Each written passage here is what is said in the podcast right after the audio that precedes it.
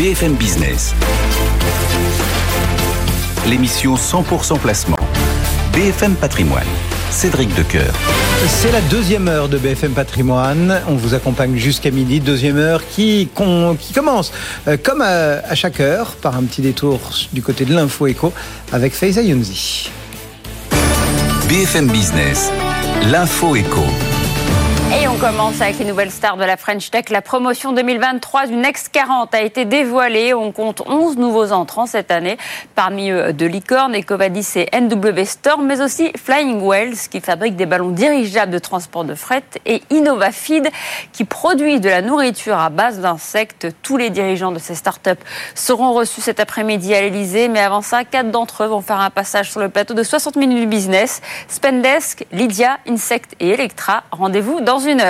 C'est justement une entreprise du Next 40 Conto qui accueille aujourd'hui la majorité présidentielle pour sa réunion sur le partage de la valeur. Elle doit aboutir à une série de propositions, un sujet dont s'est emparé les partenaires sociaux qui ont trouvé un accord ouvert à signature jusqu'à mercredi prochain. Le texte sera respecté, promet Bruno Le Maire, le ministre de l'économie, au micro de RMC ce matin. Aujourd'hui, le partage de la valeur bénéficie d'abord aux entreprises les plus grandes. 80% des salariés des grandes entreprises ont un accord d'intéressement, de participation ou des primes. 20% seulement des salariés des PME y ont droit. Et l'avancée historique, je pèse mes termes, l'avancée historique de cet accord entre les partenaires sociaux, c'est de rendre obligatoire pour toute PME qui a fait des profits importants au cours des trois dernières années, soit un accord d'intéressement, soit un accord de participation, soit le versement d'une prime. Donc vous vous engagez à respecter cet accord Nous respecterons cet accord qui est un bon accord. Bruno Le Maire a également déclaré tout à l'heure que la taxation des géants du numérique au niveau mondial était bloquée. Dans l'actualité internationale, le, le ton monte entre la Chine et les pays occidentaux. Pékin réfute les accusations d'Anthony Blinken. Le chef de la diplomatie américaine a affirmé ce week-end que la Chine envisageait de fournir des armes à la Russie pour soutenir son offensive en Ukraine. Le régime chinois qui dénonce au passage les pressions des États-Unis. L'Union européenne, de son côté, estime que livrer des armes à la Russie serait ligne rouge. Et puis un an après le début du conflit, l'université de Yale a compilé les entreprises étrangères qui continuent à opérer en Russie. 210 continuent comme avant. Euh, parmi elles, 24 françaises, Bonduel, Vinci ou encore Orano. Et selon les échos, ALD, la filiale de location de voitures de la Société Générale, devrait quitter cette liste. Elle négocierait la vente de ses actifs en Russie. Forvia, ex-Forevia, Forestia confirme ses objectifs après avoir publié ce matin des résultats conformes à ses prévisions. Son chiffre d'affaires a progressé de 17% l'an dernier à 25 milliards et demi d'euros. Un résultat opérationnel en hausse également de 30% au-delà d'un milliard d'euros. Le groupe poursuit son programme de désendettement. Il va céder sa division Cockpit Module spécialisée dans l'assemblage de pièces pour l'intérieur des véhicules, une opération à 540 millions d'euros. Et on termine avec euh, ce sous-traitant de Nike et Adidas qui va licencier 6000 personnes au Vietnam, l'un des plus gros fournisseurs du pays, taille dans les effectifs en raison de la chute des commandes. Le Vietnam, exportateur majeur de textiles et de chaussures dans le monde, subit euh, ces derniers mois la crise du pouvoir d'achat dans les pays occidentaux.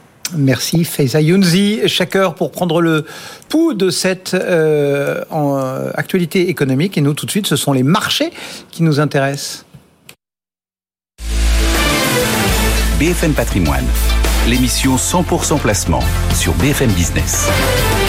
On file donc à Nantes, chez Fastia Capital, pour y retrouver Thibault François. Bonjour Thibault. Bonjour Cédric. Merci d'être là. Euh, c'est pas comme les Américains. Eux, ils vont vous laisser euh, seul aux commandes, on va dire. Euh, les marchés seront fermés. C'est le President's Day. Du coup, ça va être un petit peu mou Ouais, c'est un petit peu plus calme peut-être aujourd'hui, mais en tout cas, ça, ça, bouge quand même pas mal sur le, sur le CAC 40. Euh, on a commencé la séance en plutôt en petite hausse. Là, on, on perd 0,3%.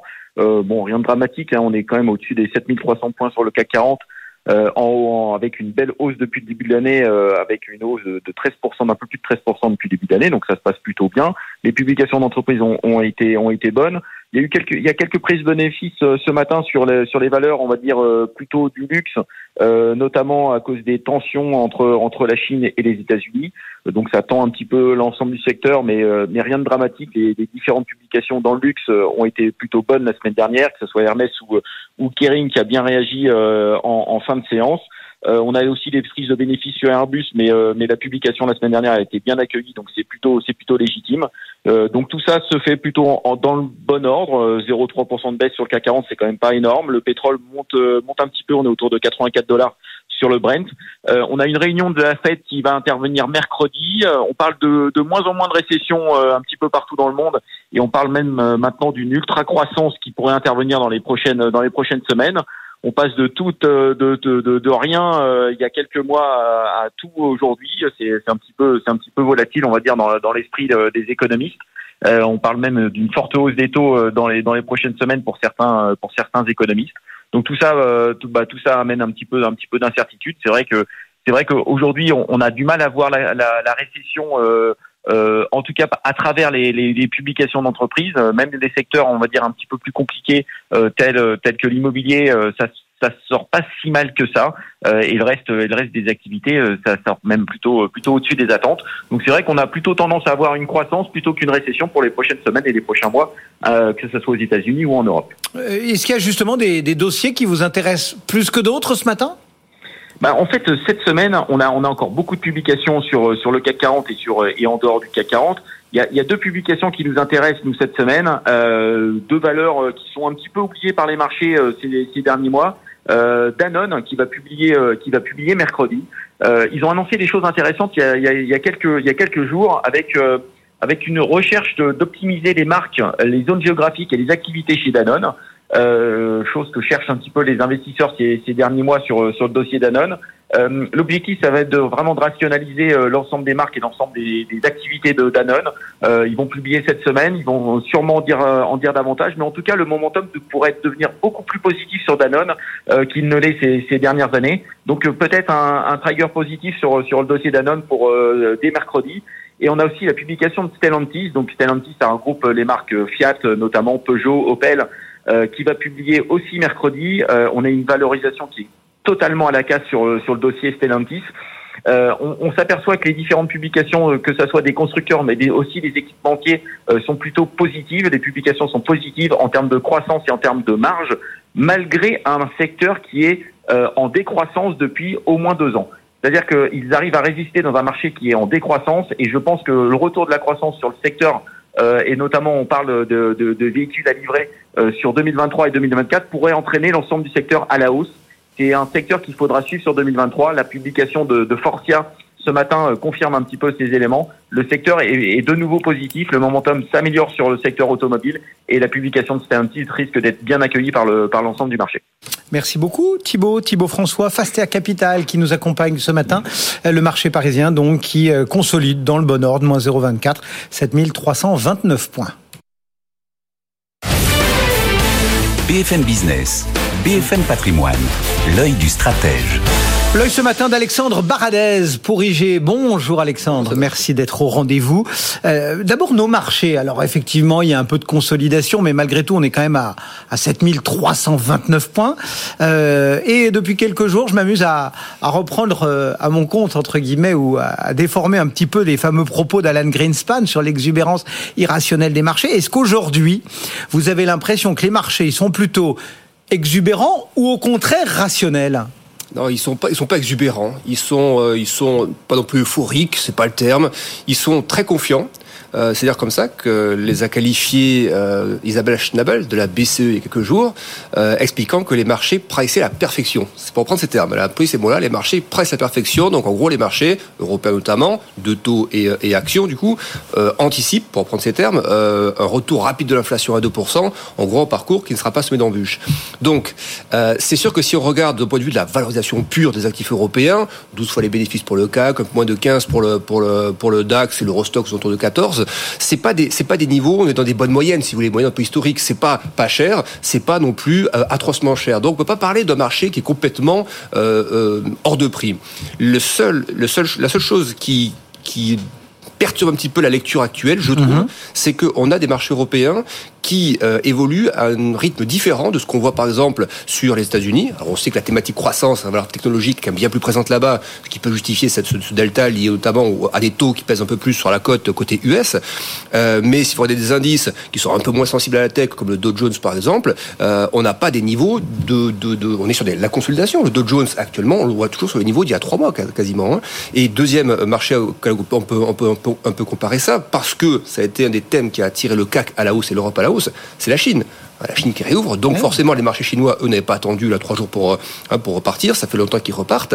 Mais on voit que depuis un mois, un mois et demi, les marchés chinois eux-mêmes, ceux euh, orientés vers la thématique consommation intérieure en Chine, sont, notamment les valeurs euh, type Alibaba, Tencent, tout le reste, les valeurs vraiment de, consommation, on a des, marchés qui sont en train de consolider. Et donc finalement, la, la seule zone qui n'opère pas cette consolidation, qu'on voit aux États-Unis et qu'on voit en Europe, c'est la partie européenne. Donc forcément, il y a un petit peu d'interrogation sur des divergences qui sont assez marquées, euh, mais c'est vrai que la saison de résultats a été particulièrement hmm. bonne, en tout cas sur l'ensemble de l'année, et puis les versements de dividendes et rachats d'actions ont été bien. Allons un peu plus loin, puisque vous avez parlé du prix du marché. Euh, aujourd'hui, on est euh, grosso modo, on va pas chipoter, hein, au même niveau qu'il y a un an. 7300 hmm. et quelques points. Bon, donc on a envie de comparer. Est-ce que finalement, aujourd'hui, le marché 2023 il est plus ou il est moins cher que le marché 2022 Le CAC à 7330 points, est-ce qu'il est plus cher ou est-ce qu'il est moins cher que... Euh, en relatif, il est moins cher par rapport à la, à la, saison qu'on a, qu'on a connue. Si vous voulez, les multiples étaient plus élevés, ils ont baissé parce que les résultats ont été, ont été de, de, bonne, de bonne facture. Euh, après, il y a les résultats de l'ensemble de l'année. C'est-à-dire que 2022, c'est un, un, paquet global. Sur le T4, il y a eu quand même pas mal de résultats qui étaient quand même glissement par rapport au trimestre précédent, toujours cette thématique de la Chine, et donc c'est un thème qui va forcément nous porter aussi au premier trimestre, parce que la Chine qui repart, à quelle vitesse elle repart? Et c'est en ça qu'on est, je pense que beaucoup de, de, de, gestion macro aussi surveillent ça, à quelle vitesse on repart en Chine? Euh, la dernière info en date, c'est ce matin la Banque centrale chinoise qui aurait demandé aux banques du pays de ralentir un peu la cadence sur les nouveaux prêts, parce qu'on a vu une salve de statistiques il y a quelques jours, où on voit que le, le finance, les financements sociaux totaux, donc qui inclut aussi du crédit, les nouveaux prêts en yuan notamment, nouveaux prêt en yuan, on a, on a touché des niveaux records sur la dernière publication.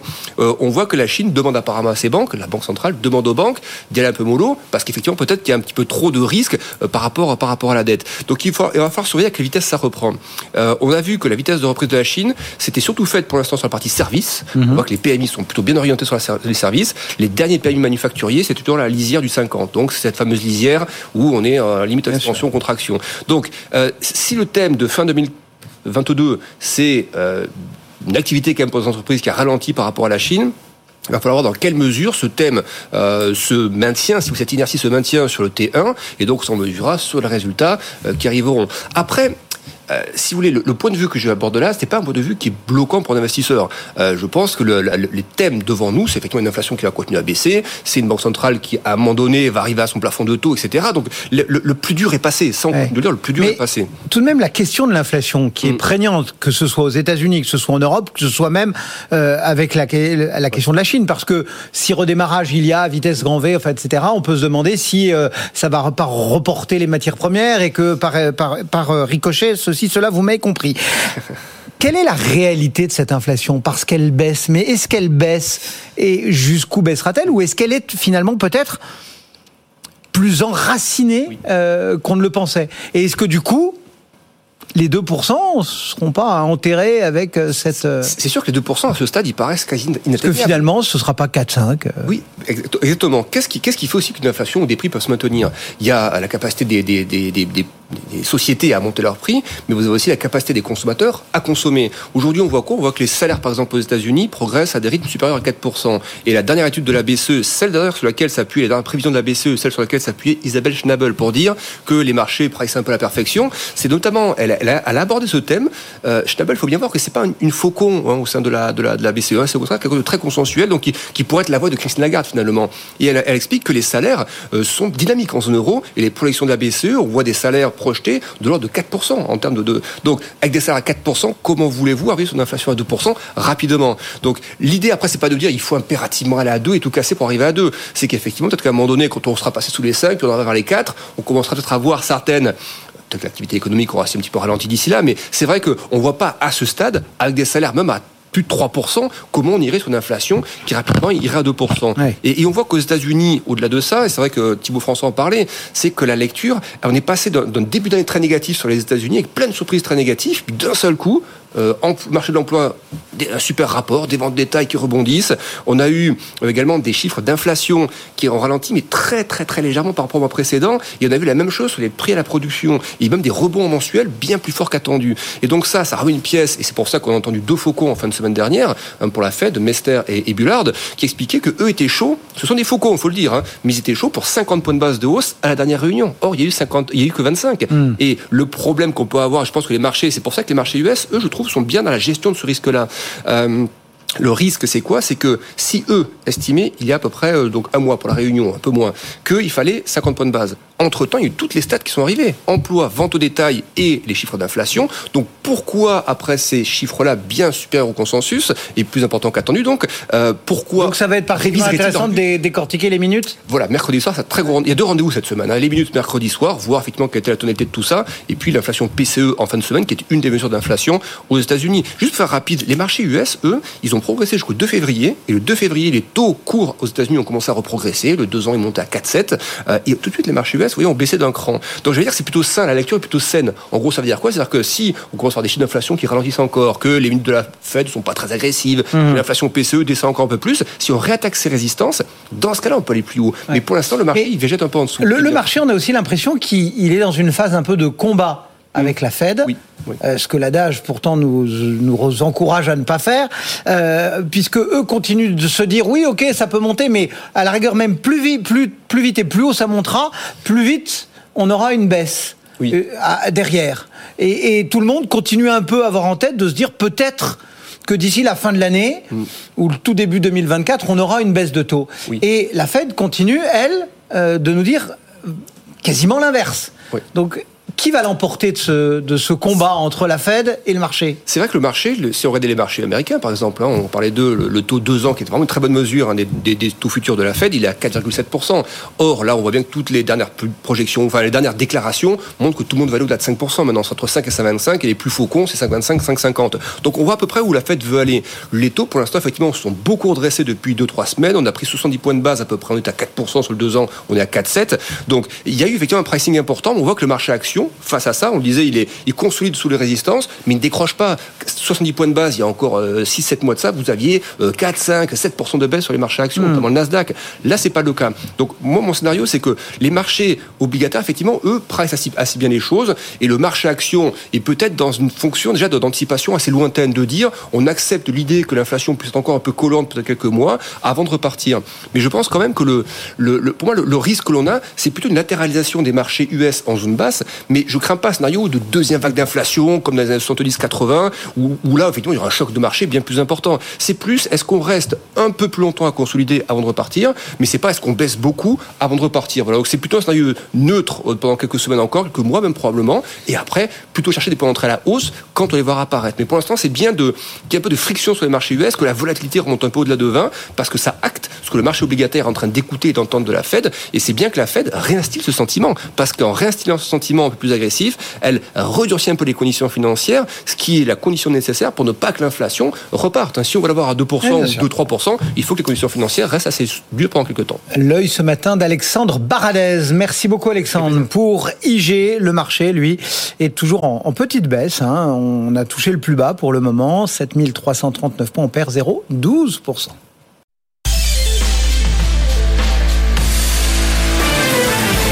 BFM Business. L'émission 100% placement. BFM Patrimoine. Cédric Decoeur. Allez, tout de suite, on file rejoindre Andrea Tweni qui nous attend euh, chez Saxo Bank et qui a la gentillesse de suivre pour nous les évolutions de marché. Euh, Ce matin, quand on s'est parlé au moment du match des traders, c'est vrai qu'on pensait que les choses étaient un peu euh, calées, euh, très proches du niveau de clôture de vendredi soir et qu'on allait hésiter parce que les investisseurs américains nous lissaient tout seuls, President's Day oblige. Et puis, bah, il n'en est rien et c'est plutôt du rouge qui s'est dessiné, Andrea. Qu'est-ce que ça signifie et ça veut dire que c'est acquis pour aujourd'hui? Alors, on a quelques dégagements hein, depuis ce matin. Oui, c'est rien de bien méchant. Hein. Ça se fait globalement dans le calme. Il n'y a pas de mouvement de, il n'y a, pas vraiment beaucoup d'agitation hein, sur ce marché, mais c'est vrai qu'on voit un léger mouvement de consolidation. Alors, il s'explique par plusieurs plusieurs égards. Déjà, on est quand même sur des niveaux qui sont extrêmement soutenus. On a fait un double top sur les plus hauts euh, euh, sur euh, sur le CAC, donc c'est normal d'avoir sur ces niveaux un dégagement, sachant qu'on a des volumes qui sont plus faibles et qui provoquent aussi des mouvements un petit peu erratiques sur le marché. Depuis la semaine dernière, on a quand même des volumes qui sont pas très étoffés sur le CAC. Alors c'est pas catastrophique, mais c'est quand même pas très très étoffé. Et puis on a aussi ce jour férié aux États-Unis, donc l'absence des investisseurs américains, une absence du coup aussi d'indicateurs et d'éléments à suivre sur le marché. Et donc on a un marché qui évolue un petit peu dans le calme aujourd'hui avec un biais légèrement baissier, mais encore une fois rien de bien méchant, des petits dégagements, une petite un petit mouvement de consolidation, mais pas du tout de remise en cause de la tendance ou euh, ou des signaux assez inquiétants euh, qu'on peut observer sur le CAC. Encore une fois, on reste sur des niveaux qui sont extrêmement soutenus. On a on a vu hein, la semaine dernière, on est tout et encore encore en début de semaine, on a toujours les mêmes catalyseurs hein, qui restent, à savoir l'inflation, les politiques monétaires, toutes ces anticipations qu'on peut euh, qu'on peut avoir autour de ces deux aspects-là. Ça sera encore un enjeu de la semaine. On va avoir cinq speakers de la Fed qui vont s'exprimer. On aura aussi l'indice PCE aux États-Unis qui est une mesure très surveillée par la Fed sur l'inflation. On aura aussi la publication des minutes de la dernière réunion du FOMC et puis on aura les PMI. Donc ça fait encore une fois une semaine assez chargée qui s'annonce sur le marché avec toujours cette même euh, inquiétude autour encore une fois de l'inflation et euh, des conséquences que cela pourrait avoir sur la politique monétaire. Pour le moment, on voit un marché qui fait preuve de beaucoup de complaisance depuis le début de l'année. On est assez confiant sur justement l'inflation, euh, le soft landing qu'on pourra avoir sur les économies et les, politiques monétaires des, banques centrales. On a, on a quelque chose qui semble être assez positif en tout cas dans le regard des, des investisseurs et ça permet cette progression et puis aussi sur le CAC notamment, on a euh, beaucoup de confiance autour de la réouverture de l'économie chinoise et des mesures de soutien qui sont apportées euh, sur cette économie chinoise. On le voit notamment avec les valeurs du luxe qui performent assez bien et qui sont un des moteurs de la progression du CAC depuis le début de l'année. Peut-être un tiers de la progression euh, du CAC s'explique par justement cette, bonne tenue des, valeurs du, luxe. Et donc ça, c'est aussi un point, positif. Mais c'est vrai, encore une fois, pour revenir sur la séance d'aujourd'hui, on devrait avoir un mouvement de consolidation qui pourrait se confirmer. Revenir autour de l'équilibre, mais on s'attend pas aujourd'hui à avoir par exemple un test des plus hauts ou voir euh, potentiellement un marché qui, parvient à passer au-dessus des 7004. Ça peut être un enjeu pour les prochains jours sur le CAC, mais pour la séance d'aujourd'hui, on devrait rester sur quelque chose d'assez calme, avec bon une baisse qui devrait pas non plus être trop prononcée, mais pas euh, de pas, à la hausse en tout cas aujourd'hui sur le CAC au regard de la situation, absence des investisseurs américains et euh, les niveaux techniques qui sont assez élevés, donc pas d'indicateurs non plus à suivre pour la séance d'aujourd'hui. Andrea Twenny, donc Saxo Bank, qui nous accompagnait ce matin sur ce marché qui, pour le moment, se replie modestement. Euh, moins 0,17, 7335 points. Merci, Andrea. BFM Business, BFM Patrimoine, idée de fond.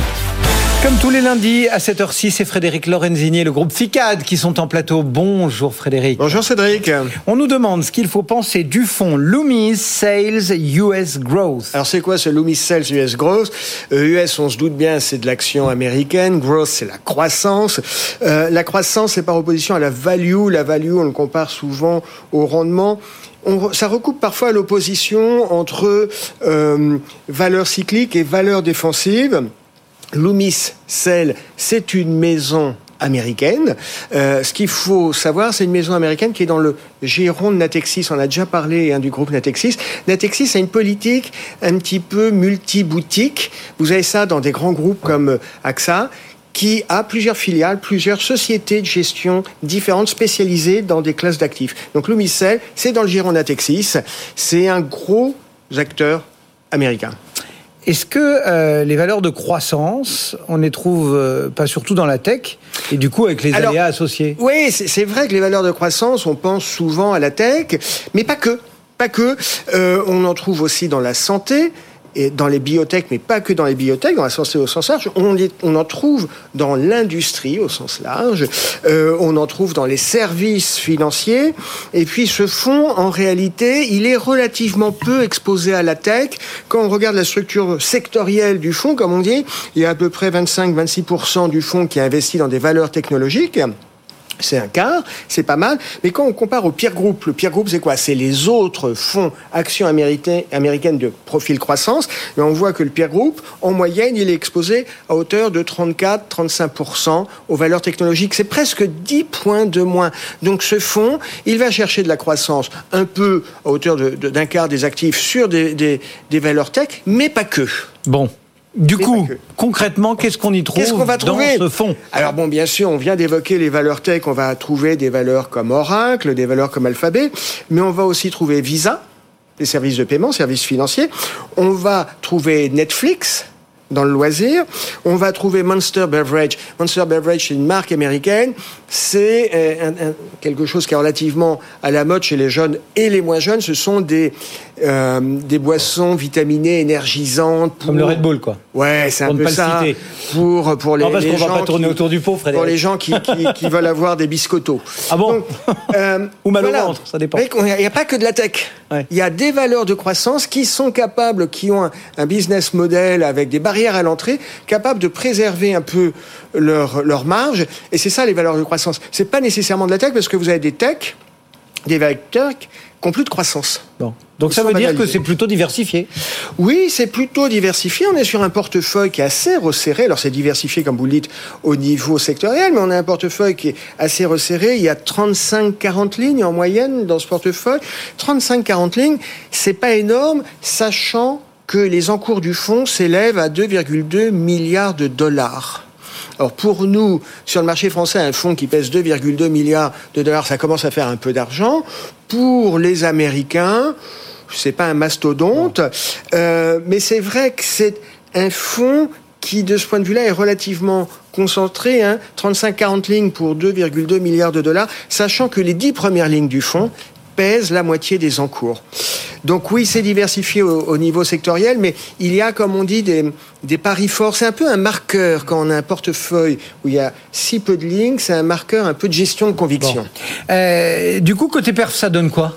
Écoutez, côté perf, sur 3 ans, ça donne 5,5% par an. Sur 3 ans, en même temps, c'est pas mal. Et puis, quand on regarde l'évolution de la performance du fonds versus la catégorie, le peer group, la catégorie euh, à laquelle le fonds appartient et puis l'indice, on voit qu'au cours des dernières années, il y a eu un décrochage un peu de la performance du fonds par rapport à son peer group, par rapport à l'indice. Et ça, c'est euh, en partie lié à l'évolution du dollar. La parité du dollar versus l'euro a été, entre guillemets, défavorable au fonds. On a un fonds dont les actifs sont libellés en dollars américains. On l'a dit, les encours, c'est 2,2 euh, milliards d'euros. Et en même temps, ce fonds, il est vendu sur le marché français avec une part en euros. Et donc, il y a un moment, il y a un effet de change. Eh. Et au cours des, des derniers semestres, l'effet de change, il n'a pas été très favorable au fond. Et du coup, on fait quoi On y va? Alors on peut s'y intéresser parce que c'est une belle offre. C'est au sein d'un grand groupe comme Natexis, une maison, ce que les anglo-saxons appellent une boutique. Hein. L'Omicel, ça nous semble très gros, mais au regard du marché américain, c'est une boutique, c'est une belle boutique, c'est de la gestion de conviction. Ça permet d'être hors des indices si on s'intéresse au marché américain. Merci beaucoup Frédéric. Frédéric Lorenzini et le groupe FICAD qui nous accompagnent chaque lundi matin pour quelques idées de fonds. Le marché, lui, tente de revenir à l'équilibre. Moins 0,05% pour le CAC. BFM Business, BFM Patrimoine, les réponses aux questions. Et on répond à toutes vos questions jour après jour. C'est notre promesse. Nos experts euh, attendent vos euh, questions. N'hésitez pas à nous écrire. bfmpatrimoine.bfmbusiness.fr. Et ce matin, c'est donc Stéphane Vanuffel et Net Investissement qui sont restés avec nous près. Stéphane? Avec grand plaisir. Allez, on commence avec cette question que vous envoie Chloé qui souhaite placer, nous dit-elle, un capital issu d'une succession. Et elle cherche, Chloé, à investir en immobilier, mais elle ne sait pas quel mécanisme privilégier entre du classique, du meublé, etc. Et elle nous précise le point le plus essentiel, ça va vous faire sourire. Elle ne veut pas alourdir sa fiscalité. C'est surprenant.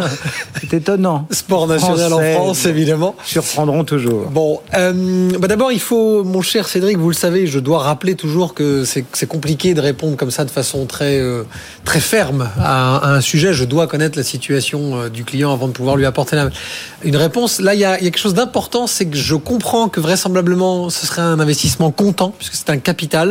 Et là, en immobilier, dans le contexte actuel, et on en parlait tout à l'heure, euh, C'est une vraie force. non, mais justement, alors force, faiblesse de la, Ouais. du sujet, mais ça va énormément orienter ma réponse, évidemment. Euh, alors, l'immobilier classique, l'immobilier meublé, pour faire un rappel très rapide de la différence fondamentale, en particulier quand on a du cash. J'ai pas d'autres termes. Bon, l'immobilier classique, quand on a du cash, c'est qu'on peut euh, peut-être pot- potentiellement faire une bonne affaire puisqu'il y aura pas de conditions suspensives de prêt, etc. Donc on etc. intéresse Peut-être, peut-être qu'on intéresse un peu plus en dans un marché qui est un peu moins fluide en ce moment. Donc ça, c'est l'avantage fondamental. Maintenant, comme on n'a pas d'intérêt d'emprunt, on met tout ce qu'on a dans un bien immobilier qui, euh, comme il l'indique, est immobilisé. Voilà. Derrière, il y aura peu de choses à déduire, si ce n'est quelques travaux potentiels, quelques taxes et quelques frais de gestion. Donc, fondamentalement, dernière partie de la question de Chloé, on va avoir de la fiscalité lorsqu'on paye comptant de l'immobilier. Donc, l'immobilier classique, là, il y a, il y a l'avantage de faire une bonne affaire, pas d'avoir de, pas, de- pas de dette. Donc, si elle a envie d'avoir des revenus peu fiscalisés, c'est pas la solution. En revanche, elle peut avoir ce qu'on appelle un cash flow positif, hein, le fameux cash flow positif, puisque comme elle n'aura pas de dette, elle touchera euh, 70-80%.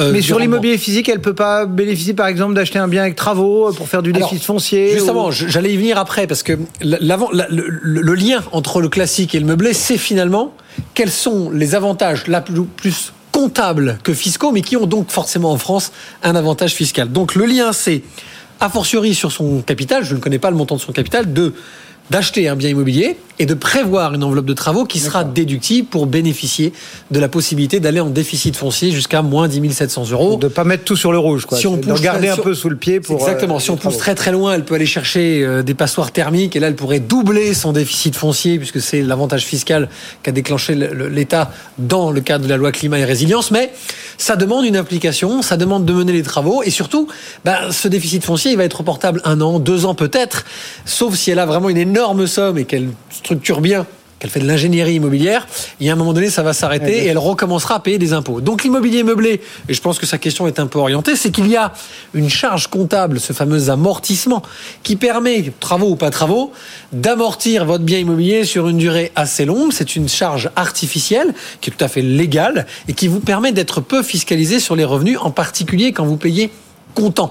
Donc dans le cas de Chloé, tout dépendra en fait de votre niveau d'implication et de ce que vous voulez finalement faire à la sortie. Si vous avez une vision long-termiste pour avoir la rente la moins fiscalisée, je vous conseillerais du meublé. Il y a évidemment la possibilité de le faire en résidence avec service, on en a parlé très souvent. Vous pouvez faire aussi euh, du co-living qui est très à la mode, soyez très vigilante. Vous le faites vous-même, vous passez par une résidence avec service. Dans les deux cas, comptablement, ça sortirait comme la solution la plus adaptée si elle ne veut pas alourdir sa fiscalité. Bon. Petite astuce. Euh, si elle n'a pas besoin de revenus, parce que là, il n'y a pas la notion de est-ce que j'ai besoin ou pas de revenus, je veux pas alourdir ma fiscalité. Elle ce pourrait qui sous-entendrait du qu'elle a déjà... démembrement. Eh oui, vous me voyez venir. Elle pourrait acheter de la nue propriété. Pourquoi? Parce qu'elle séparerait l'usufruit, les loyers, de la propriété des murs. Elle achèterait, elle, que la nue propriété. Elle n'aurait donc pas de revenus, pas de fiscalité, au cas où pas d'impôt sur la fortune immobilière non plus. Et selon la durée de son Pas démembrement, etc. aucune plus, taxe. hein. Et, et selon la durée de son démembrement, elle pourrait réintégrer la pleine propriété. Aujourd'hui, je citerai un partenaire qui a fait une petite nouveauté qui s'appelle Agarim, que vous connaissez forcément. Au-delà du fait qu'Agarim vise uniquement des produits de très grande qualité dans des villes qui parlent, qui sont très premium, de type Saint-Germain-en-Laye, Aix-en-Provence, le centre de Rennes, le centre du euh, pardon, le centre de Lyon avec le quatrième arrondissement. Au-delà de cette structure même du produit qui pourrait être intéressant, a des démembrements en général sur 15-16 ans avec des décotes de 35%. Donc vous achetez la nue propriété 65% de la valeur du bien. Donc là, c'est pour Chloé très concrètement. Et en plus, innovation. Alors c'est sur des produits spécifiques.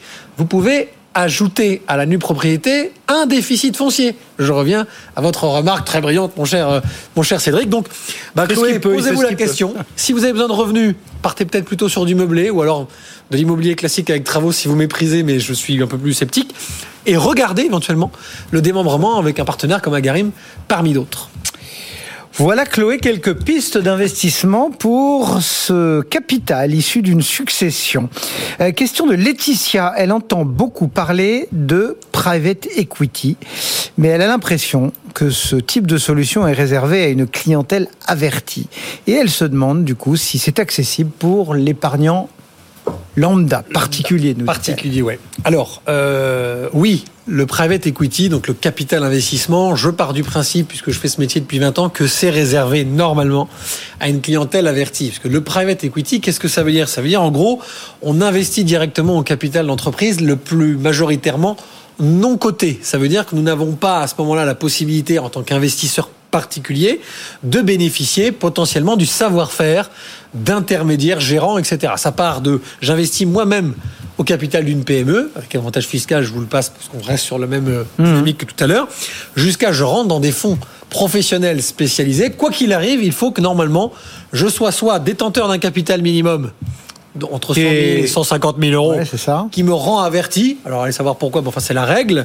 Soit je vais devoir euh, ben, connaître un petit peu ce que je fais.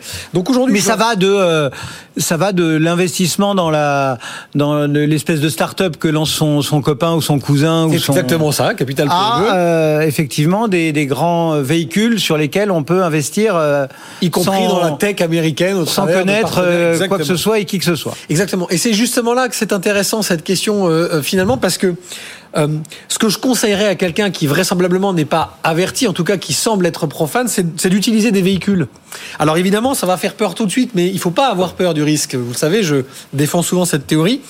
Le meilleur moyen de faire du private equity, c'est de passer par un fonds commun de placement à risque, un FCPR.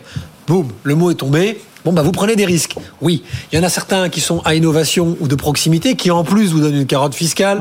Attention, je suis pas sûr que ce soit l'alpha et l'oméga, je le redis encore pour la énième fois, euh, dans ce genre de, de, de, de sujet. Mais en revanche, en passant par un FCPR, on passe donc par le savoir-faire de sociétés qui sont habituées à investir au capital de sociétés non cotées.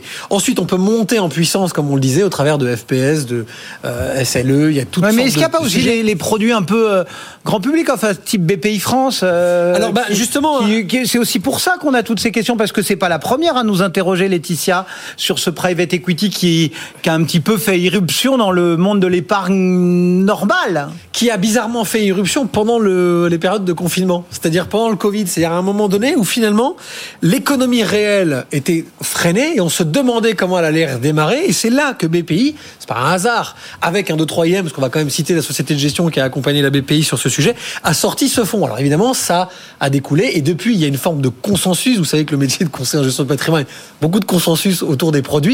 Je suis pas forcément le premier fan du consensus, mais c'est vrai que le private equity, on en entend toujours parler.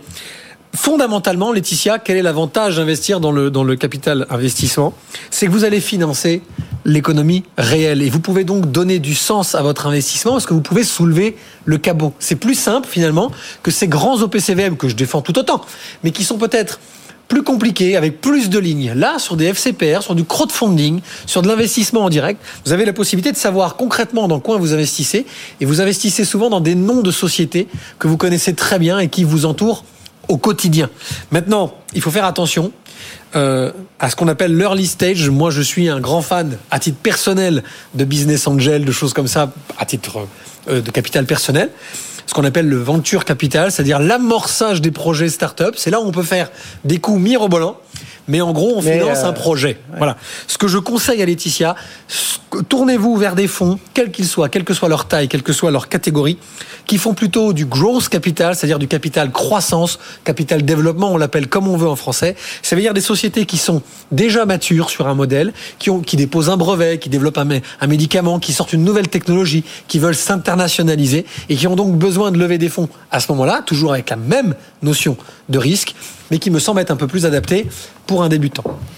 Bon, euh, attention aussi à la liquidité, parce que souvent, euh, on nous dit c'est 8-10 ans, mais souvent il y a une petite clause qui dit que ça peut être X années de plus. Vous faites bien de le rappeler. De toute façon, que ce soit avec avantage fiscal ou pas avantage fiscal, le minimum légal, c'est 5 ans pour avoir cet avantage, cet avantage fiscal. Donc ça découle du fait que la grande majorité des FCPR vous bloquent votre capital pendant 5 ans.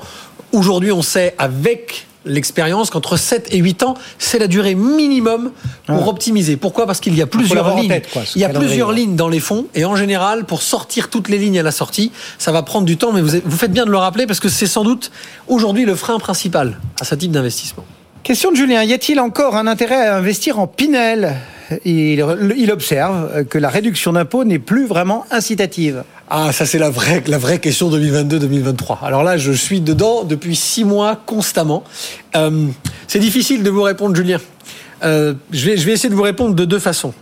D'abord, je, vais, faire un petit peu mon, vieux de la vieille, hein, mon cher Cédric. Ça veut dire quoi incitatif? Vous savez que Net Investissement a, toujours beaucoup conseillé d'investissement défiscalisant, mais en rappelant toujours qu'on n'investit pas dans l'immobilier parce qu'il y a une carotte fiscale. Non. On utilise l'avantage fiscal pour aller vers un- une typologie d'immobilier, l'immobilier neuf en l'occurrence en Pinel, plutôt que vers de l'ancien. Au final, si on tire un trait, les TRI des deux, euh, quand c'est bien fait, euh, sont à peu près équivalents. Donc attention à cette notion d'incitatif, parce que là, en ce moment, vous imaginez qu'on a beaucoup entendu parler de la loi Pinel dégradée. Ça veut dire que parce que vous passez de 18% sur 9 ans à 15%, c'est dégradé. De 21 à 17,5. Mais avoir 15% de réduction d'impôt ou 17,5% de réduction C'est d'impôt, déjà pas mal. C'est quand même déjà pas mal. Maintenant, la question, c'est qu'est-ce que vous avez en face? Donc aujourd'hui, Julien, moi, je vais vous faire une, une théorie très simple. Vous n'êtes pas obligé d'investir que en Pinel classique et donc de subir cette baisse d'incitatif, euh, puisque c'est ce que Parce vous y a le Plus. Faites le Pinel Plus. Le Pinel Plus, vous On dit garderez- qu'il coûte plus cher parce qu'il y a des tas de. mais c'est ça qui est important, c'est que faites du Pinel Plus parce que vous aurez toujours cet avantage fiscal. En revanche, vous savez pourquoi vous l'avez, c'est que maintenant c'est RE 2020. Donc ce sera entre 8 et 10% figurez-vous Cédric, plus cher. Donc maintenant, je vais essayer de faire une théorie très simple pour que Julien ait une réponse. Si vous faites du Pinel classique aujourd'hui en 2023, vous aurez moins d'avantages fiscal. Donc vous avez intérêt à vous pencher vers des projets immobiliers dont le rendement locatif au départ, donc le prix et le loyer par rapport au prix, seront supérieurs à ce que vous aviez l'habitude de regarder de façon assez simple l'année dernière. Il faut être plus regardant.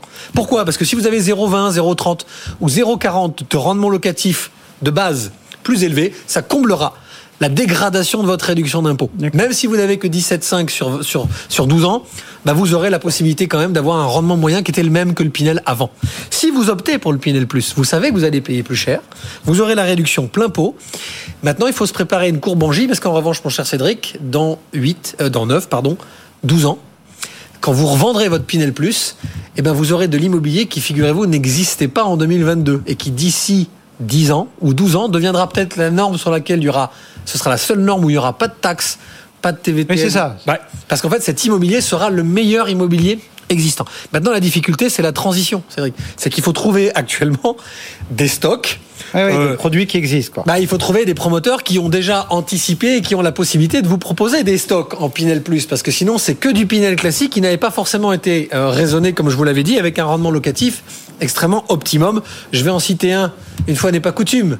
Toujours les mêmes, vous allez me dire, mais là, quand on parle de développement durable et quand on parle d'ISR immobilier, le groupe Green City Immobilier à Toulouse, qui, figurez-vous, a une telle vision de l'immobilier euh, moderne que certains programmes qui avaient été lancés en Pinel classique sont éligibles avec quelques modifications au Pinel Plus sans avoir besoin de redéposer le permis de construire. Donc là, bah, mon cher Julien, précipitez-vous potentiellement parce que ces Ouais, stocks vont être très réduits, mais vous avez la possibilité d'avoir des prix Pinel classique éligibles.